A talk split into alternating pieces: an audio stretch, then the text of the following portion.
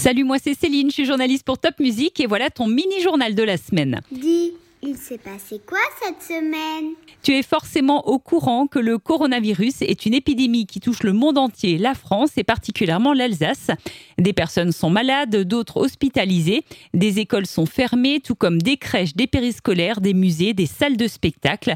Peut-être même que tu es obligé de rester à la maison. Ce qu'il faut retenir, c'est que toutes ces mesures sont prises pour essayer d'éviter qu'il y ait trop de malades.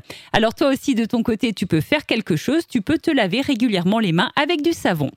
Du côté de l'Allemagne, pour l'instant, le parc aquatique Rulantica est bien ouvert et Europa Park débutera sa saison estivale le samedi 28 mars.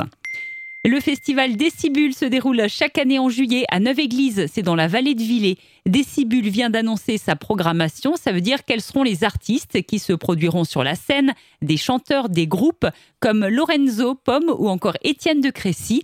Alors c'est sûr, un festival, ça n'est pas forcément pour les enfants, mais à Décibule, la journée du dimanche est toujours très familiale et en plus les enfants jusqu'à 12 ans inclus ont un billet gratuit à Décibule.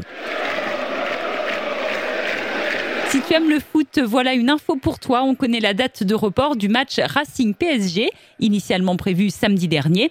Eh bien, ce match est reprogrammé mercredi prochain, le 18 mars, mais se jouera à huis clos total, ça veut dire sans aucun spectateur.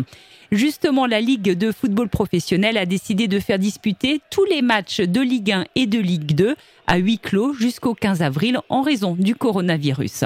Et puis malgré la propagation de ce virus, il y a des élections municipales ce dimanche. Tes parents vont aller voter pour élire le maire de leur commune. Il y a deux tours pour ces élections, ce dimanche et dimanche prochain, le 22 mars.